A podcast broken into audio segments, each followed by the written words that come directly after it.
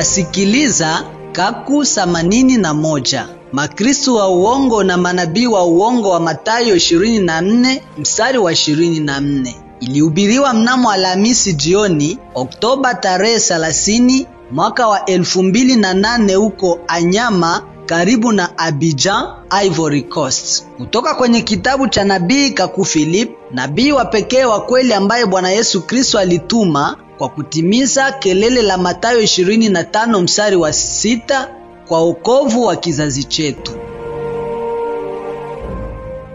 Kaku chapitre 81 Les faux Christ et les faux prophètes de Matthieu 24 24 Kaku 81 Makristo wa uongo na manabii wa uongo wa Mathayo 24 24. Kristo inamaanisha mpakwa mafuta na kila mtu anayefanya miujiza ni Kristo.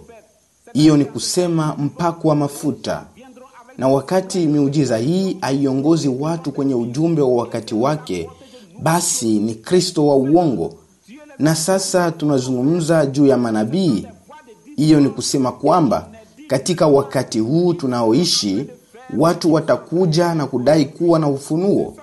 Wengine wataandika vitabu kujaribu kuleta vitu vipya, lakini wote hawa Mungu huwaita manabii wa uongo kwa sababu ni sauti za kutatanisha, na hakuna mahali inasemwa kwamba watakuwa wakifanya kile wanachofanya leo. Wa uongo na sauti za kutatanisha. Amina.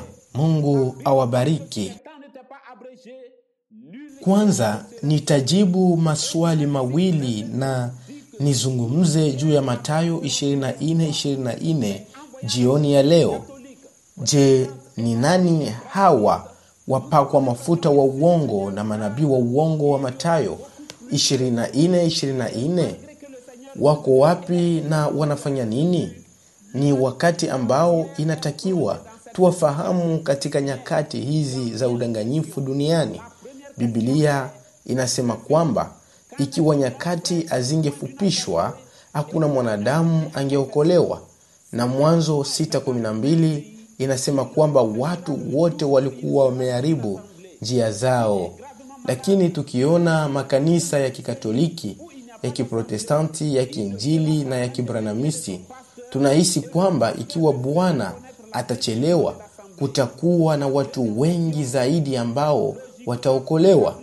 Na ingawa Bwana Yesu Kristo na manabii wametuonya, wanadamu wote wameshikwa katika udanganyifu huu. Vema, nakuja katika maswali. Swali la kwanza ni ndugu Filipe, vipi kuhusu ndugu ambaye yupo mbali na kusanyiko na ambaye ana dhambi ya kukiri? Ikiwa yuko mbali lakini katika nchi hiyo hiyo, atakiri siku atakayokuwa kwenye kusanyiko.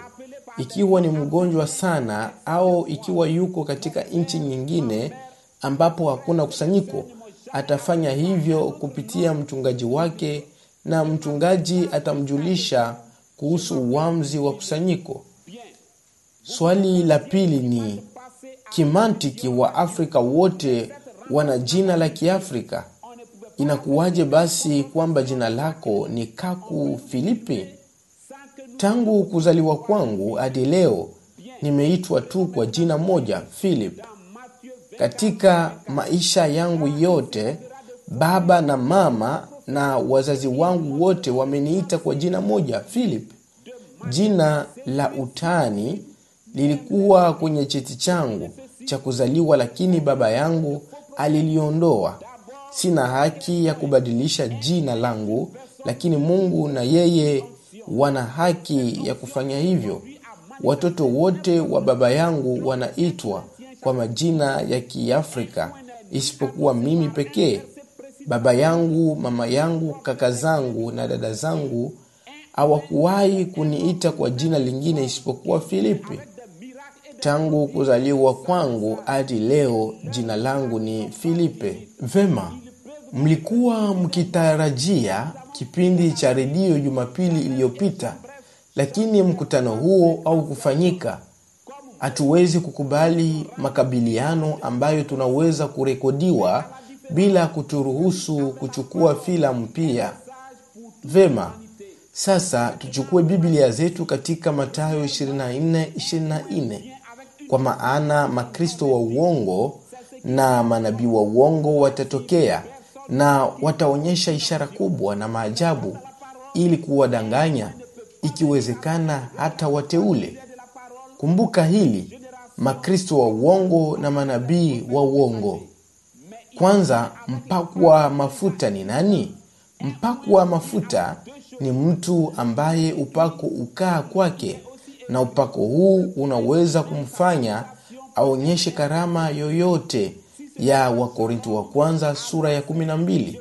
Mpakwa mafuta ajatangazwa na mstari maalumu wa bibilia wala siyo mbeba funguo za ufalme wa mbinguni. Mpakwa mafuta ni mwanamume au hata mwanamke ambaye huja na miujiza na maajabu bila ujumbe, na miujiza yao haina mipaka.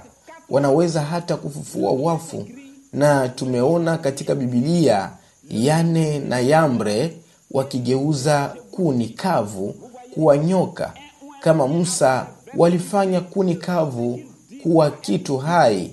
Lakini tofauti na Musa, alikuwa amekuwa na neno, ujumbe kwa wanadamu wote. Sasa angalieni hili kwanza. Mpakwa mafuta anakuja na upako kama jina lake linavyoonyesha.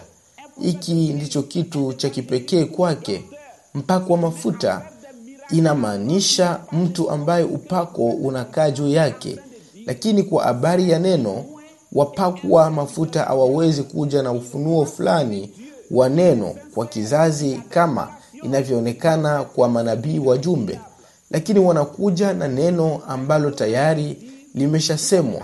Mpako wa mafuta anakuja na vitu viwili, imeandikwa na imeandikwa pia, kiasi kwamba hata salamu zake zinaweza kuwa za aya ya bibilia Ikiwa siyo shalom, basi ni ninakusalimu na aya hizi kutoka kwa Paulo kwenda kwa Wakorinto na kusalimu na Timoteo wa pili. Lakini nabii mjumbe huja na neno kama jina lake linavyoonyesha. Kwa Kiebrania rabi inamaanisha bwana, lakini neno la nabii kwa Kiebrania ni nabi ambalo linamaanisha msemaji wa uungu. Nabii huja na vitu vine, imeandikwa imeandikwa pia, Bwana asema hivi na nawaambia. Mnaona, mpakwa mafuta huja na aya za Bibilia na kila kitu anasema lazima kiwe cha kibibilia, lakini nabii huleta ufunuo wa siri zilizofichika. Kusanyiko linasema amina. Mpakwa mafuta hata hana haki ya kuhamisha neno lililoandikwa, anapaswa kulitumia tu. Wakati askofu, mheshimiwa, mchungaji, mtume, nabii wa kanisa, mwinjilisti au mwalimu anaanza kufanya miujiza, wakati yeye siyo sauti ya kile nabii wa wakati wake, anasema yeye ni mpakwa mafuta na ni mtumishi wa Shetani. Anaamini mwenyewe kuwa anamtumikia Mungu, ni mkweli, ana ufunuo, lakini yeye ni mtumishi wa Shetani. Kusanyiko linasema amina. Lakini nabii anaweza kusema, mmesikia juu ya mto huko Edeni, lakini ninawaambia kuwa sio mto wa asili, lakini ni mto wa kiroho. Nabii anaweza kusema kwamba mmesikia kwamba malaika wawili walishuka Sodoma na Gomora, lakini ninawaambia kwamba malaika hawa wawili sio Gabrieli na Mikaeli wala Billy Graham na Tammy Osborne, bali ni Eliya na Musa. Mnaona, nabii huja na ufunuo mpya, hata akitangaza hata kisichoandikwa, kwa sababu yeye ni mwendelezo wa Bibilia, ni mwendelezo wa ufunuo wa Mungu. Nabii anaweza kusema mimi ni utimilifu wa unabii fulani wa Bibilia. Kifungu hiki cha Bibilia kinazungumza juu yangu. Nabii anaweza kusema Musa alisema hivyo, lakini sasa ninasema hivi kwenu. Kusanyiko linasema amina. Mtume Petro alisema, tubuni na kila mmoja wenu abatizwe kwa jina la Yesu Kristo kwa ondoleo la dhambi. Lakini mimi ninawaambia, tubuni na kila mmoja wenu abatizwe kwa jina la Yesu Kristo kwa ajili ya kurejeshwa upya. Na ikiwa mimi ni nabii wa kweli, basi ubatizo mwingine wowote ni wa uongo. Mnaona, ninaweza kusema mmeambiwa kwamba kuna huduma tano kwenye kitabu cha Efeso 4:11 lakini nawaambia kwamba kuna huduma nne tu za neno. Kusanyiko linasema amina. William Branham na kizazi chake waliokolewa licha ya kutumia Bibilia za King James, Scofield, Louis Segond, lakini mimi na Kaku Filipe ninawaambia kuwa King James, Scofield na Louis Segond ni pasipoti za kwenda Jehenamu leo. Kusanyiko linasema amina. Mpakwa mafuta hahusiani na ufunuo fulani juu ya neno la Mungu. Anaweza kusema kwa usahihi, Mungu amenifunulia kwamba jina lako ni fulani na kwamba utakuwa na kazi, utakuwa na mume. Mungu akanifunulia kuwa utakuwa na mtoto wa kiume tarehe fulani, jina lake litakuwa fulani. Hiyo ndiyo yote anaweza kufanya, na anaweza tu kuwaongoza watu ama kwa ukweli au kwa uongo, kwa sababu mbali na nabii mjumbe ambaye huwaongoza watu kwa Kristo, manabii na wapaku wa mafuta wa ulimwengu, kwamba wao ni kutoka Mathayo 24 24 au la, iwe wa kweli au wa uongo, daima waongoza watu kwenye kitu fulani. Katika maono yaliyotarajiwa, wakati William Branham alipouliza ni wapi Bwana alikuwa, aliambiwa atakuja kwako kwanza na utahukumiwa kulingana na neno ulilolihubiri, na kisha utatuonyesha kwake. Utahukumiwa sio kulingana na miujiza ambayo umefanya, lakini kulingana na neno ulilohubiri. Na kisha sisi ambao tulioamini ujumbe wako utatupeleka kwake. William Branham akusema, ikiwa Paulo ataingia, tutaingia kwa sababu nimefanya miujiza mingi kama yeye alivyofanya, lakini akasema nilihubiri kama Paulo. Mnaona, wapakwa mafuta hawana mahali hapo, kwa sababu ni neno. Hapo mwanzo kulikuwa na neno, na kila kitu kiliumbwa kwa neno, na ni kwa neno kwamba tutahukumiwa, na kulingana na neno ambalo uliamini duniani utaokolewa au kuhukumiwa. Kusanyiko linasema amina. Katika siku za Nuhu, kila mpakwa mafuta wa kweli alikuwa ameongoza watu kwenye safina ya Nuhu. Kwa nini? Kwa sababu katika siku hizo, Yohana 6:28-29 ilikuwa Nuhu. Kazi ya Mungu ilikuwa kumtambua Yehova Mungu wa pekee wa kweli na yule aliyemtuma, yaani Nuhu. Na Yohane 3:16 ilikuwa hivi: kwa maana jinsi hii Mungu aliupenda ulimwengu hata akamtuma Nuhu nabii wake wa pekee, ile kila mtu amwaminie asiangamizwe katika gharika, lakini aokolewe. Mnaona, mpakwa mafuta anaweza kuwaongoza wanadamu tu kwa nabii mjumbe aliye wa wakati wake. Kusanyiko linasema amina. Wakati Tami Osborne anapohubiri nje ya nchi, waongoza wote wanaomwamini kwa kanisa lolote la Kiinjili. Mnaona, Wakristo wa kweli waongoza waamini kwenye ujumbe wa wakati wao, wakati Makristo wa uongo wanaongoza waumini kanisani au kwenye Bibilia. Kusanyiko linasema amina. Tami Osborne ni mpakwa mafuta wa Mathayo 24:24. Billy Graham ni mpakwa mafuta wa Mathayo 24:24. Maurice Cerulo ni mpakwa mafuta wa Mathayo 24:24, na hata Wakatoliki wa karismatiki wamekuwa wapakwa mafuta wenye nguvu. Ikiwa mtu hana ujumbe na anafanya miujiza, yeye siyo nabii bali ni mpakwa mafuta. haijalishi roho inayomtumia haijalishi mazoea yake yeye ni mpako wa mafuta Kusanyiko linasema amina. sasa wakati mtu ana wito tume na ujumbe mtu huyu ni nabii. Mnaona? Joseph smith mwanzilishi wa agizo la mormoni ni nabii. Charles russell mwanzilishi wa mashahidi wa yehova ni nabii. Hata muhammad ni nabii lakini tu ni manabii wa uongo kwa sababu ya ujumbe wao. Mnaona? Kwa fumo wao ni manabii kwa sababu wana ujumbe ni wasemaji wa uongo lakini mwishowe wao ni manabii wa uongo kwa sababu ujumbe wao ni wa uongo. Kusanyiko linasema amina. sasa angalia jambo moja. Nabii ni mpako wa mafuta lakini mpako wa mafuta siyo lazima awe nabii. Nachukua mfano wa waandishi wa habari. Mwandishi wa habari ni mtangazaji lakini karibu watangazaji wote unaowaona kwenye runinga au kwenye redio sio waandishi wa habari. Kati yao kuna waandishi wa habari na watangazaji.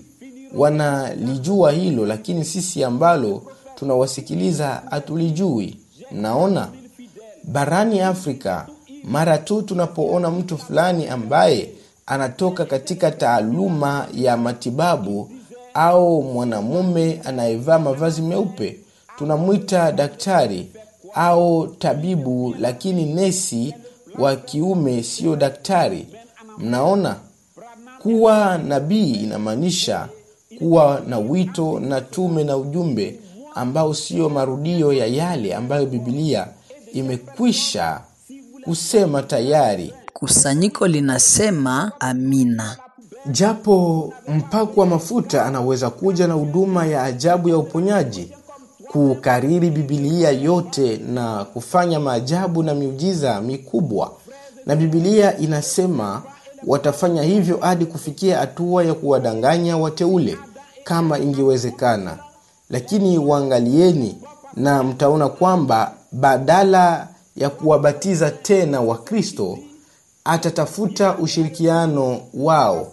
Anaweza kushirikiana na makanisa mitume manabii wainjilisti walimu na wachungaji na hata wana umaarufu na ushawishi mkubwa kati yao lakini hawawezi kuwabatiza tena.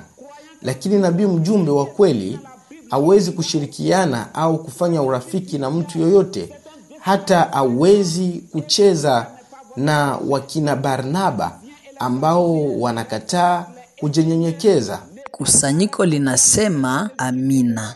kumbuka kwamba hawa wapakwa mafuta na manabii wa matayo 24:24 wao ni huduma za waefeso 4:11 kuna manabii wa kweli kama wa matendo ya mitume 13:1 inavyoonyesha. Ni wale ambao wana ufunuo mkubwa na wajuu zaidi wa kile ambacho nabii mjumbe amesema. Pia wanabaki katika mipaka ya kile nabii mjumbe wa wakati wake amesema na mahubiri yake ni ujumbe wa nabii aliye hai wa wakati wake. Siku zote kuna wapakwa mafuta wa kweli kama filipo kwenye matendo nane ili kusisitiza ujumbe wa nabii mjumbe na wapakwa mafuta wa uongo kuwaongoza watu kwao wenyewe au kwa nabii ambaye hawakumjua nabii ambaye alikufa kabla ya kuzaliwa kwao. Kama kumbukumbu la torati 13:1 inasema manabii wa uongo daima waongoza watu kuelekea kanisa au kwa kitu kingine nje ya ujumbe wa wakati wao. Kusanyiko linasema amina. mwishowe kumbuka tena kwamba kazi ya mpako wa mafuta ubakia kila wakati katika mipaka ya nchi yake misho yao ya dunia ni mipaka ya nchi yao na wanapoondoka nchi yao ni kwa kushirikiana. Na jumapili iliyopita nilipokuwa nikikutana na nabii alikuwa anaketi hapo na macho yaliyolegea wote wakiwa wamelewa pombe na watu wake walikuwa wananuka pombe na sigara mkononi wengine wakiwa wamevalia kaptura na wanawake wakiwa kwenye suruali nguo zinazoangaza pamoja na rangi za midomo na kupaka rangi kucha. Nabii huyu hakuwa kitu isipokuwa mfugaji wa nguruwe na viongozi wa katoliki kiprotestanti wa kiinjili na wa kibranamisti ni wafugaji wa nguruwe tu mbele za mungu. Na siku mmoja wote wataishia kwenye ushoga na nabii huyu mlevi angeweza kusema nina watu elfu nne. Waaminifu wote wamelewa. Alisema nani alisema kwamba kunywa pombe ni dhambi? Ni muujiza gani wa kwanza wa yesu? Alisema ikiwa uzinzi unapeleka jenamu basi damu ya yesu inafanya nini? Soma bibilia vizuri. Ni kukufuru dhidi ya roho mtakatifu ambako kutakupeleka jenamu branham ndiye nabii wa mwisho. Mnaona alikuwa anasema kwamba wote wamelewa. Kwangu haiko kitu chochote ila mfugaji wa nguruwe. Na watu wa namna hii ikiwa unawaona wana njaa na kutupa chakula chako kilichobaki kwenye jalala aujafanya dhambi kwa sababu wakati mungu anasema utampenda jirani yako kama unavyojipenda mwenyewe hakuwa akimaanisha shetani. Kusanyiko linasema amina. nyoka na nguruwe siyo majirani zetu mnaona?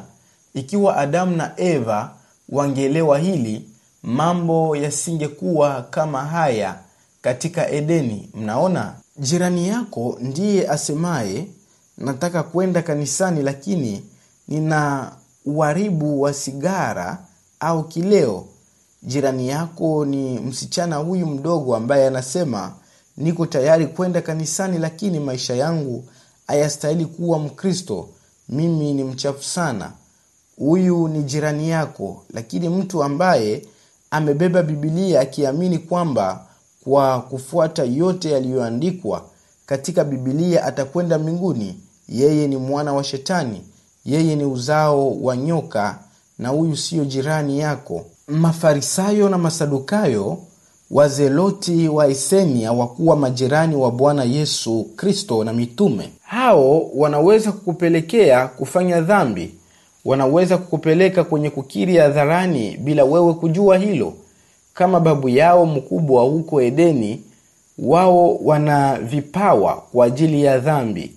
Wanaweza kukuomba vinywaji laini lakini mara tu utakapowaacha wanarudi kwenye duka ili wabadilishe vinywaji laini na bia Kusanyiko linasema amina. vema nitasoma kifungo kutoka katika kitabu cha kizazi chetu kwa kumaliza imo katika kaku 23 lazima mjue kwamba wakati wa uzinzi yule nyoka alikuwa na umbo lake kabisa la kibinadamu lakini mtambaaji huyu aliye ndani ya msitu ndiye baba wa kaini. Kama mimi ni baba wa binti yangu neema mifupa kwa mifupa nyama kwa nyama mtambaaji huyu mnayemwona msituni ni babu wa wale wote ambao ujumbe huu una wahukumu na hawawezi kutubu. Ninatoa changamoto kwa wanasayansi kuchukua kipimo cha dna na kuniambia kuwa ninachosema nimekosea. Nimesema kwamba ikiwa nyoka atauawa washiriki wa makanisa haya ya kikatoliki ya kiprotestanti na ya kiinjili na ya kibranamisti wanapaswa kuwa na wazo la masikitiko kwa nyoka huyu. Mnajua kuwa barani afrika makabila mengi ayali wanyama fulani kwa sababu wameambiwa kwamba zamani babu zao wakati wa jambo fulani alijigeuza au alibadilishwa kuwa mnyama huyu. Na ni kweli ni mnyama lakini ni babu wa kabila la wanadamu. Ikiwa alikuwa na watoto kabla ya kuwa mnyama yeye anabaki kuwa baba wa watoto hao hii ndiyo ilitokea katika bustani ya edeni na leo ni sawa kwamba mchungaji wa kibranamisti anaweza kuinama juu ya mwili wa boa au chatu. Kusanyiko linasema amina. Na angalieni jinsi nyoka waliwakilishwa ipasavyo katika kaburi wakati wa mazishi ya Kaku Severin na kusababisha hofu katika kaburi hapo. Nyoka hao walifika kwenye mazishi ya Kaku Severin, walifika kwenye mazishi ya mzazi, na mke wa Kaku Severin alisema kwenye gazeti kwamba ni nyoka wa asili kama wengine. Kweli ni nyoka wa asili kama wengine wowote, lakini ni babu wa Kaku Severin na wapakwa mafuta wote na manabii wa aya, makanisa ya Kikatoliki, ya Kiprotestanti, ya Kiinjili na ya Wabranamisti pamoja na Uislamu na Uyahudi, na yule anayeweza kuelewa aelewe.